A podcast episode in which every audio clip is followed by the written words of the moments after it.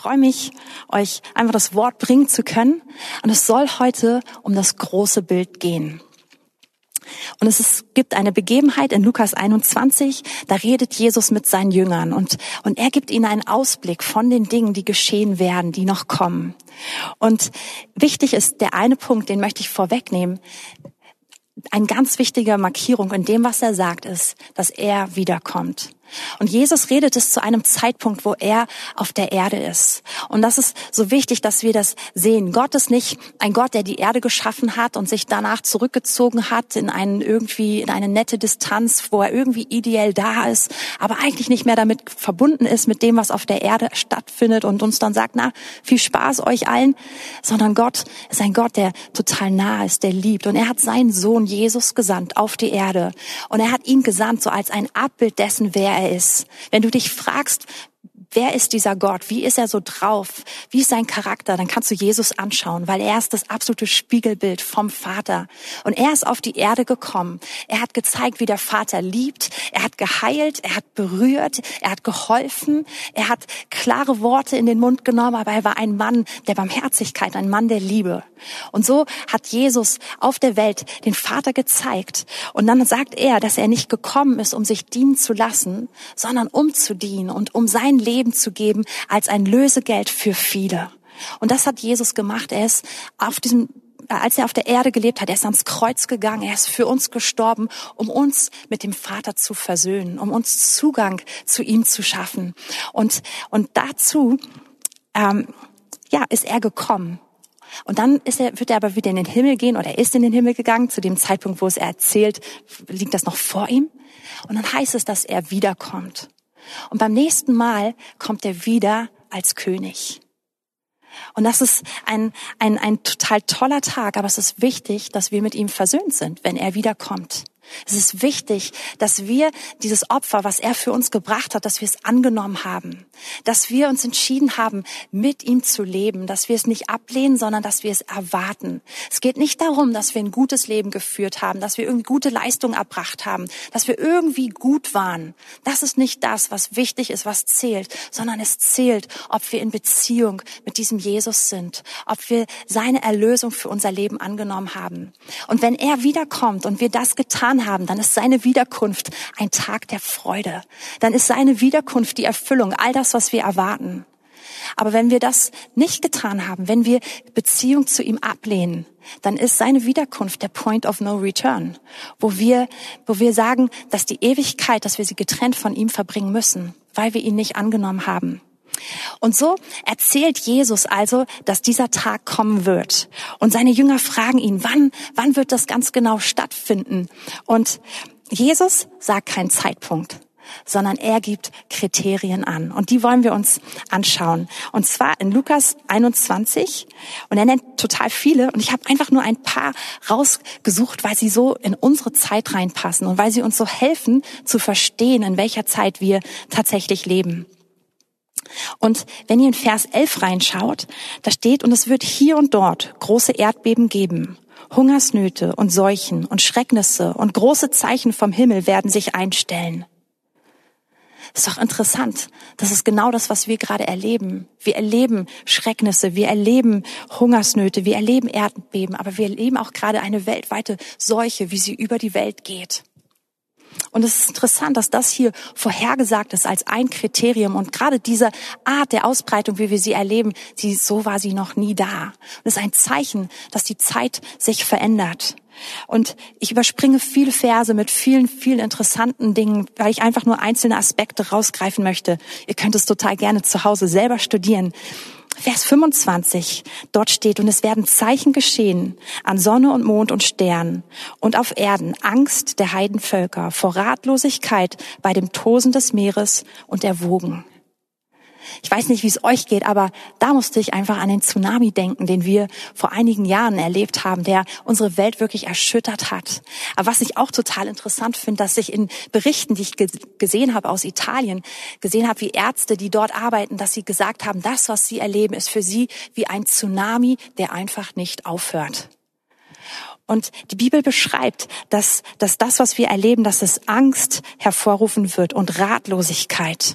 Und ich glaube, das ist das, was wir gerade auf der Erde überall wahrnehmen können. Und es ist interessant, dass der Herr uns das schon vorher gesagt hat. Und dann Vers 26, da die Menschen in Ohnmacht sinken werden vor Furcht und Erwartung dessen, was über den Erdkreis kommen soll. Und ich glaube, dass das, was Jesus erzählt, dass es ziemlich genau die Situation beschreibt, in der wir sind. Viele von uns, wir fühlen uns ohnmächtig. Wir schauen dabei zu, wie etwas über die Erde schwappt und tost und wir können irgendwie überhaupt nichts machen. Aber es geht weiter in dieser Beschreibung, weil der Herr sagt, das sind Zeichen, die hinleiten sollen zu etwas anderem, zu etwas Größerem. Und das lesen wir in Vers 27. Und da, dann werden sie den Sohn des Menschen kommen sehen in einer Wolke mit großer Kraft und Herrlichkeit. Wenn aber dies anfängt zu geschehen, so richtet euch auf und erhebt eure Häupter, weil eure Erlösung naht. Und es heißt hier, dass all das, was wir gerade gelesen haben und vieles, vieles mehr, dass es Zeichen sind, dass Jesus tatsächlich wieder zurückkommt. Und ich meine, dieser Gedanke ist manchmal ganz schön weit weg für uns. Aber diese Zeichen, sie sollen uns sagen, Jesus kommt wirklich wieder. Und das ist eine Hoffnung für jeden, der weiß, dass er mit ihm verbunden ist, der weiß, dass er mit ihm lebt. Ist das wirklich Grund dafür, sich zu freuen? Es gibt keinen größeren Frieden, als zu wissen, ich bin verbunden mit Jesus. Und es gibt mehr als dieses Leben im Hier und Jetzt. Es gibt eine Ewigkeit. Und ich bin dafür gemacht, diese Ewigkeit mit ihm zu verbringen. Und was ich so interessant finde, ist, dass diese Stelle uns sagt, wenn ihr all das seht, dann ist es nicht der Moment, sich zu verkriechen und irgendwie sich zu ducken und zu hoffen, dass alles vorbeigeht, sondern die Stelle fordert uns auf, wenn wir Gott kennen, uns aufzurichten und unser Haupt zu erheben und ihn zu erwarten, weil sich unsere Erlösung naht. Und es ist wichtig, als die, die Gott kennen, dass wir diese Position einnehmen, dass wir ihn erwarten, dass wir jetzt nicht in Angst zurückgehen, dass wir nicht die sind, die in den Überlebensmodus schalten, sondern dass wir die sind, die ihn erwarten. Und Jesus erklärt das nochmal, warum er diese Zeichen gegeben hat, wenn wir das weiterlesen in, Vers 29. Und er sagte ihnen ein Gleichnis. Seht den Feigenbaum und alle Bäume. Wenn ihr sie schon ausschlagen seht, so erkennt ihr von selbst, dass der Sommer jetzt nah ist. So auch ihr, wenn ihr seht, dass dies geschieht, so erkennt, dass das Reich Gottes nah ist. Und Jesus sagt, Ihr erkennt es doch auch in der Natur. Wir erleben das jetzt gerade alle, wie der Frühling kommt in unserem Garten. Es wird grün, die Knospen, sie, sie sprießen überall. Ich sehe grüne Blätter. Und ich, ich muss kein Professor sein, um zu wissen, dass der Frühling kommt. Das ist total klar. Mit, mit einfach mit meinem gesunden Menschenverstand, mit meinen Augen kann ich erkennen, in welcher Jahreszeit ich lebe. Und so sagt Jesus dieses, diesen Vergleich über den Feigenbaum. Er sagt, wenn ihr erkennt, dass die, dass die Zweige frisch werden, dass die Blätter grün werden, werden, dann wisst ihr, dass der Sommer kommt. Und so fordert uns Jesus auf, auf die Zeichen der Zeit zu achten, um zu sehen, dass er kommt, um das nicht zu verpassen, um auch nicht zu verpassen, in welcher Zeit wir leben.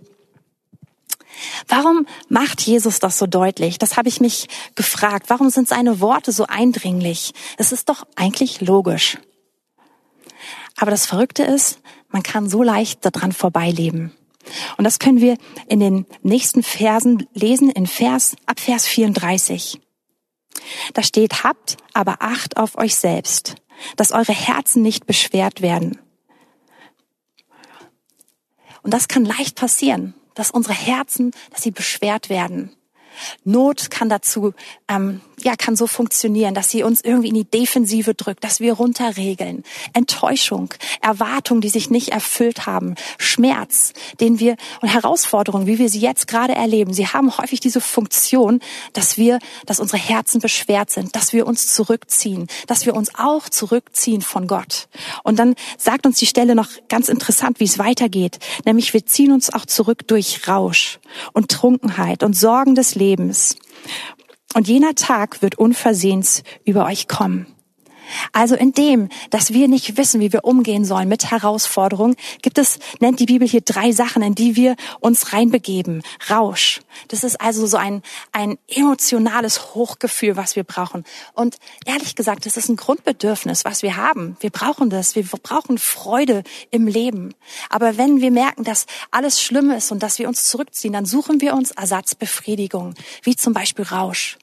Wir suchen uns Trunkenheit, ist eigentlich so ähnlich wie Rausch, aber auch verbunden mit dieser Betäubung, die stattfindet, ja, so mit dem, dass man einfach sagt, ich muss abspannen, ich brauche Ruhe, ich muss runterfahren. Das ist auch wieder eigentlich ein emotionales Grundbedürfnis, was wir Menschen haben. Aber auch Sorgen nennt die Bibel. Sorgen bedeutet, dass wir probieren, Dinge zu durchdenken, so lange, bis wir einen eigenen Plan haben, bis wir unseren eigenen Schutz irgendwie ähm, uns ausgedacht haben, bis wir Kontrolle haben über Umstände.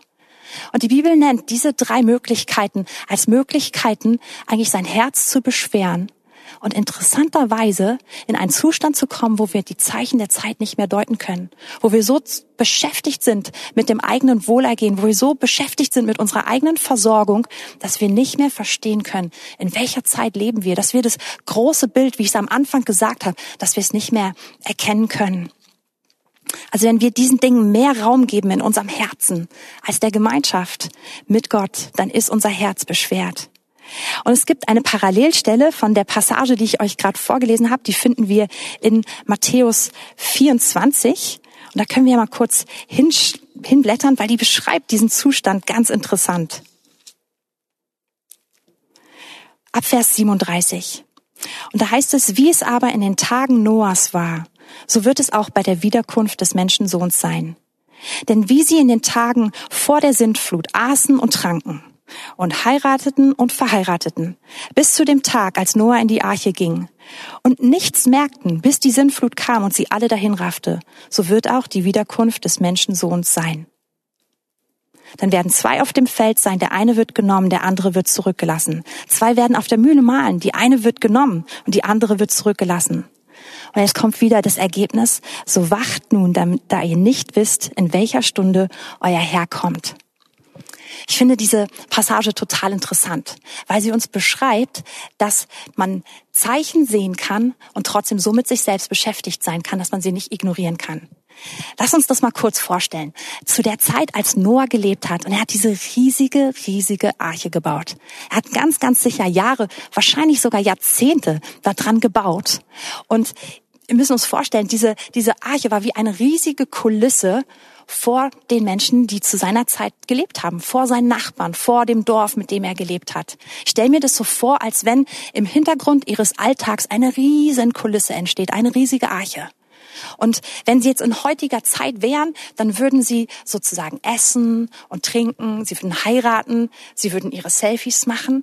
Und im Hintergrund würde man jedes Mal diese riesige Arche sehen, wie sie Stück für Stück für Stück weitergebaut wird und mehr zusammenkommt. Und man muss doch eigentlich in so einer Situation sich fragen, was hat's eigentlich mit diesem Riesending auf sich? Bedeutet das irgendwas? Redet Gott irgendwas? Muss ich irgendwas hören? Muss ich irgendwas verändern?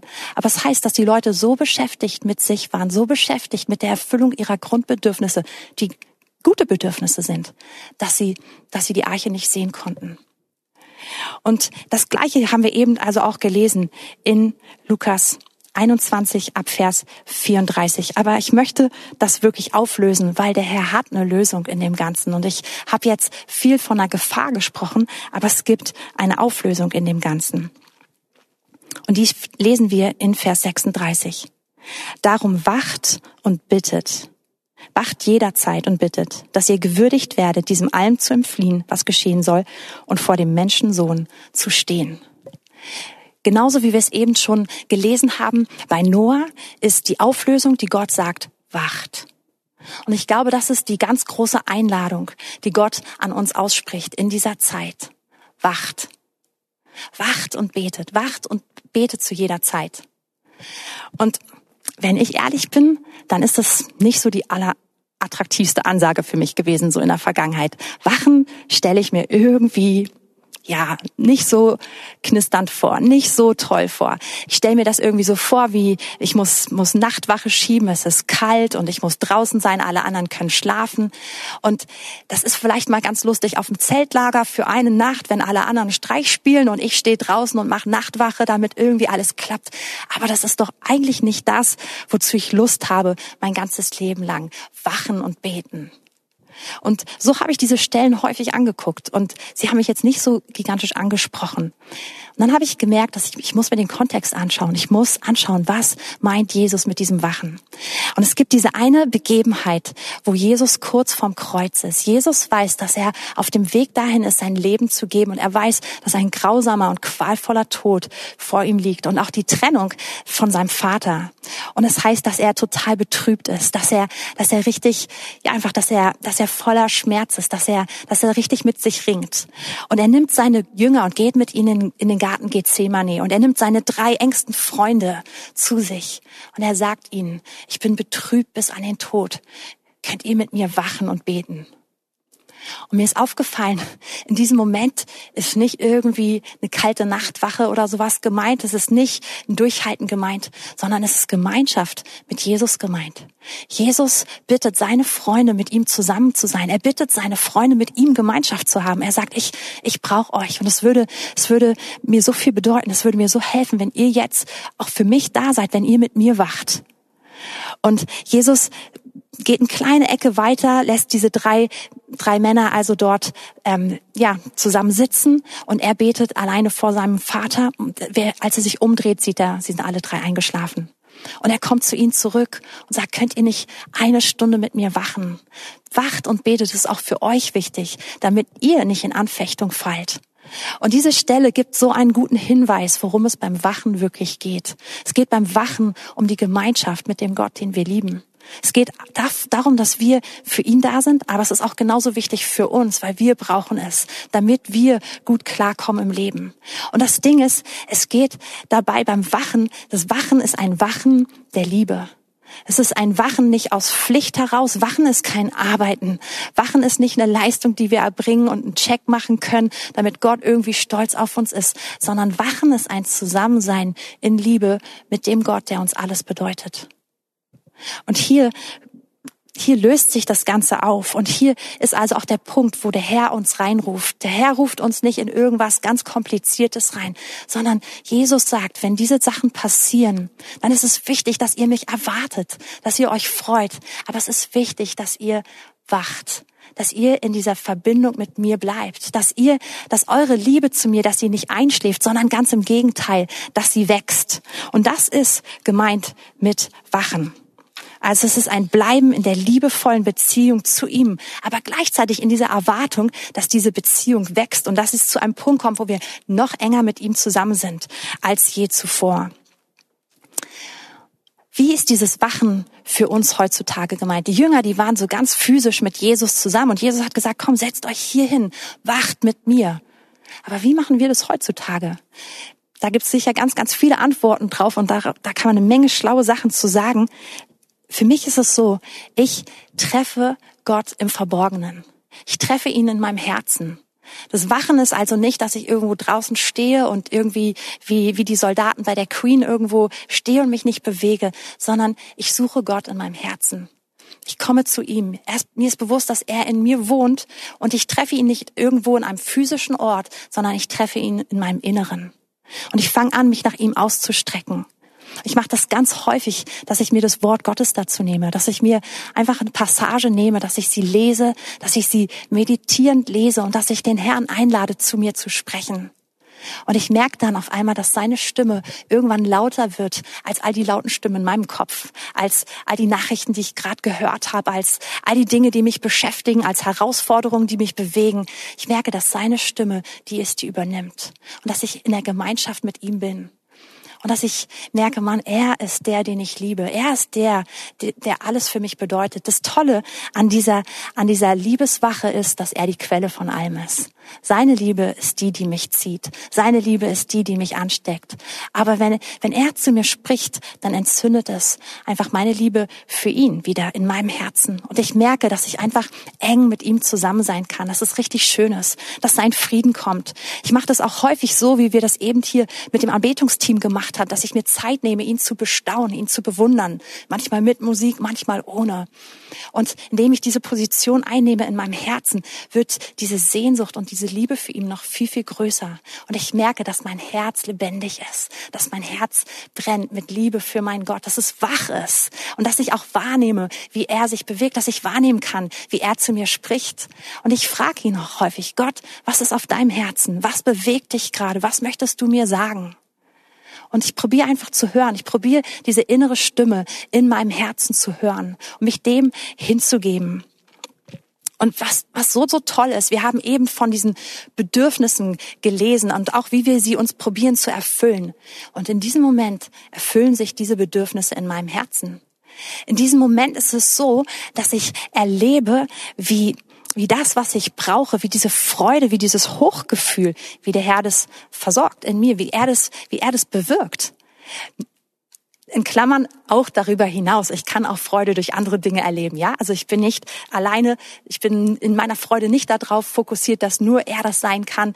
Aber er ist die Quelle, er ist die größte Quelle, die man in diesem, in diesem Moment erleben kann. Und ich erlebe auch, wie er Ruhe bringt. Eine Ruhe, die ich durch die größten und tollsten Übungen nicht erleben kann. Auch wenn ich noch so toll meditieren würde oder mich entspannen würde. Die Ruhe, die er bringt, die ist unvergleichlich. Und was noch viel schöner ist oder genauso schön ist, ist einfach dieser Schutz, den er bringt.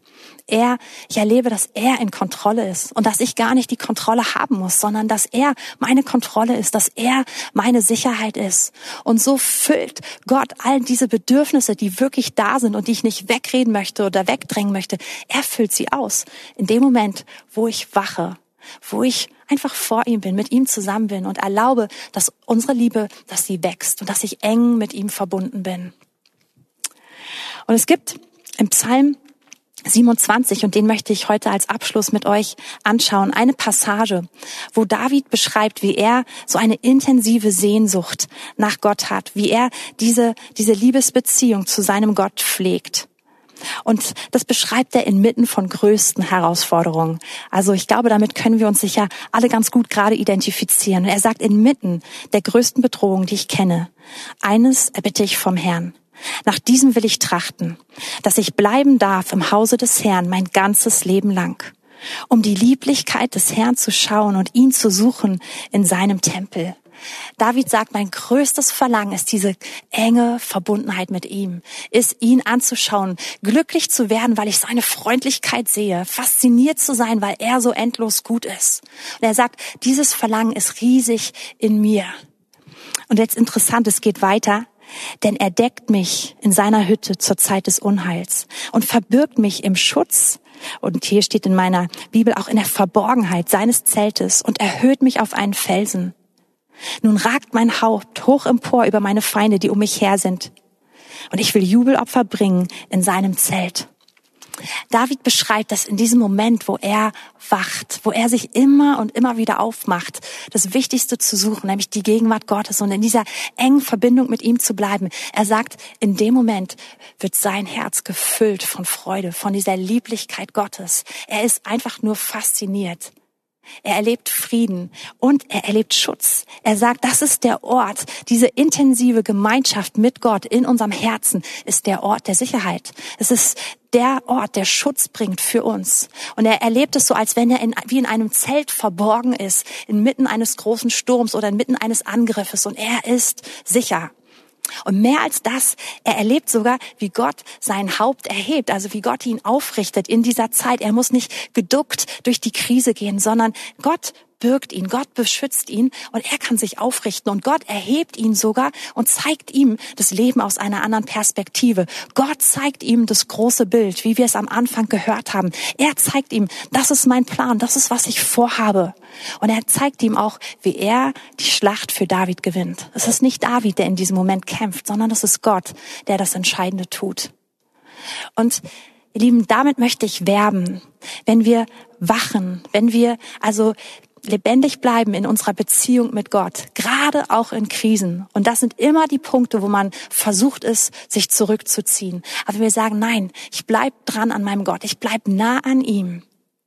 Das ist der Ort, wo wir alles finden, was wir brauchen. Das ist der Ort, wo wir Erfüllung finden. Das ist der Ort, wo wir Schutz finden, wo wir Sicherheit finden, wo wir Freude und Frieden finden. Und es ist auch der Ort, wo Gott uns seine Absichten offenbart. Und liebe Gemeindefamilie, das ist mir so ein Anliegen in dieser Zeit, dass wir nicht nur erleben, wie wir durchkommen. Es ist eine Phase und wir werden durchkommen. Absolut. Und Gott ist dafür. Aber ich glaube, dass wir gerufen sind, noch viel mehr diese intensive Gemeinschaft mit ihm zu finden. Das ist eine Zeit, wo wir das Wachen noch mehr entdecken, wo wir entdecken, dass wir mit Gott zusammen sein können und dass wir nicht nur gut durchkommen, sondern dass er uns das große Bild zeigt. Dass in dieser Zeit unsere Liebe für unseren Gott wächst. Dass in dieser Zeit auch unser Verständnis davon wächst, was der Herr tun möchte. Dass wir seinen Willen empfangen, uns eins machen mit ihm. Und sein Wille ist so klar. Gott möchte Errettung auf diese Erde bringen. Wir leben in so einer spannenden Zeit. Wir leben in einer Zeit, wo mehr Menschen als je zuvor Gott kennen, wo mehr Menschen als je zuvor erfüllt sind mit seinem Heiligen Geist, seine Kraft in sich tragen, wo mehr Menschen als je zuvor auch dienen und wissen, Heilung ist möglich. Ich darf für Wunder beten, ich darf für Heilung beten, ich darf erwarten, dass Gott eingreift. Mehr Menschen als je zuvor in der Geschichte der, der Menschheit kennen das Wort Gottes und haben Zugang dazu und nehmen es für sich, fühlen sich in der Lage, Tages selbst zu lesen und, und für sich anzunehmen. Und Gott ist dabei, auf dieser Erde sein Werk zu tun. Er ist dabei, mehr als je zuvor bekannt zu werden. Und ich glaube, es ist so wichtig, dass wir Teil davon sind und dass wir in dieser Krise diesen Platz einnehmen. Dass wir die sind, die wachen, dass wir die sind, die ihn lieben, aber dass wir auch die sind, die verstehen, was er tun möchte und die uns eins machen mit seinem Willen. Und dazu möchte ich euch so dringend werben und einladen. Ich glaube, dass es ein ganz besonderer Moment ist und dass wir wichtig, dass es wichtig ist, dass wir ihn erkennen. Und so möchte ich einfach beten und ich möchte für all die beten, die sagen, das klingt interessant, dass man Gott so nah sein kann, dass man ihn erleben kann. Das klingt so interessant, dass es ein ewiges Leben nach diesem Leben gibt und dass ich Frieden mit Gott haben kann. Wenn du das möchtest, dann mach diesen Tag heute zu dem kostbarsten Tag in deinem Leben bisher und lad Gott ein in dein Leben. Sag ihm, dass du mit ihm leben möchtest, dass du vorbereitet sein möchtest auf den Moment, wenn Jesus wiederkommt. Dass es für dich ein Freudentag sein soll, wenn er wiederkommt. Und das kannst du ganz einfach tun, indem du einfach ein Gebet nachsprichst, was ich dir vorbete. Aber dann auch indem du danach einsteigst in diesen Lebensstil, dass du mit ihm lebst. Und wenn du das möchtest, bete einfach das folgende Gebet nach, was ich jetzt vorbete. Jesus, ich danke dir, dass du ein Gott der Gnade bist. Dass du ein Retter bist. Und ich möchte dich einladen, mein Retter zu werden. Ich möchte nicht darauf vertrauen, dass ich ein guter Mensch bin, sondern ich möchte vertrauen auf dein Erlösungswerk. Und darauf, dass du mich wieder vereinst mit meinem himmlischen Vater dass ich in Gemeinschaft mit ihm leben kann. Und ich lade dich ein in mein Herz. Ich lade dich ein in mein Leben. Ich bekenne, ich brauche dich. Und ich will mit dir leben. Wenn du dieses Gebet gebetet hast, dann ist das der Startpunkt für ein Leben mit Gott. Das ist der Startpunkt für den Frieden Gottes. Und ich möchte beten, dass dieser Frieden dich jetzt erfüllt. Ja, ich bete für jeden, der dieses Gebet gesprochen hat, dass dein Frieden kommt. Dass deine Gegenwart sich jetzt in, in, an dem Ort einfach richtig ausbreitet, wo, wo wir gerade sind. Ich bete, dass du einfach, dass du dich vorstellst und dass du einen Unterschied machst. Und Herr, ich möchte auch für alle meine Geschwister beten, die dich kennen. Herr, dass wir eintreten in eine Zeit des Wachens mehr als je zuvor. Eintreten in eine Zeit, wo wir verbunden sind mit dir, wo dich mehr lieben, wo wir deine Liebe auch zulassen, die Gemeinschaft mit dir zulassen. Herr, ich bete, dass wir die Zeichen der Zeit erkennen und dass wir eine Gemeinde sind, die, die bereit ist für dich, aber die auch bereit ist zu beten, dass dein Wille in dieser Zeit geschehen soll. Und Herr, so danke ich dir, dass du uns ermutigst. Heiliger Geist, ich bete, dass du als Geist der Ermutigung wirkst und dass du uns in den kommenden Tagen und Wochen, dass du uns führst in eine neue Tiefe, dass du uns führst in eine große Erwartung und dass du uns führst auch in eine Kraft im Gebet, die Spaß macht. Herr, wir ehren dich als den guten Gott. Wir wollen abschließen, auch indem wir all die segnen, denen es gerade nicht so gut geht. Herr, wir wollen besonders für alle Geschwister beten, die, die jetzt auch betroffen sind von, von dem Coronavirus, die merken, dass sie Symptome haben. Wir beten für Heilung in diesem Moment. Herr, wir beten dafür, dass du sie berührst. Und wir wollen beten, dass du, dass du dich zeigst in dieser Krise. Als Retter, als guter Gott, aber auch als der, der, der wirklich Lösung und Antwort bringt. Amen. Ihr Lieben, es war schön mit euch, diese Zeit zu verbringen. Und ich wünsche euch einen richtig tollen Sonntag. Ich wünsche euch eine tolle nächste Woche. Ich weiß, die Wochen sind sehr, sehr anders, als wir es sonst gewöhnt sind, aber Gott ist da. Und ich wünsche dir, dass es eine Woche ist, in, dem du, in der du ihn noch mehr kennenlernst als je zuvor.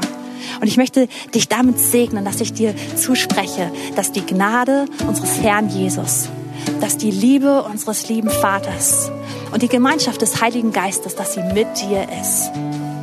Amen. Macht's gut und bis hoffentlich bald.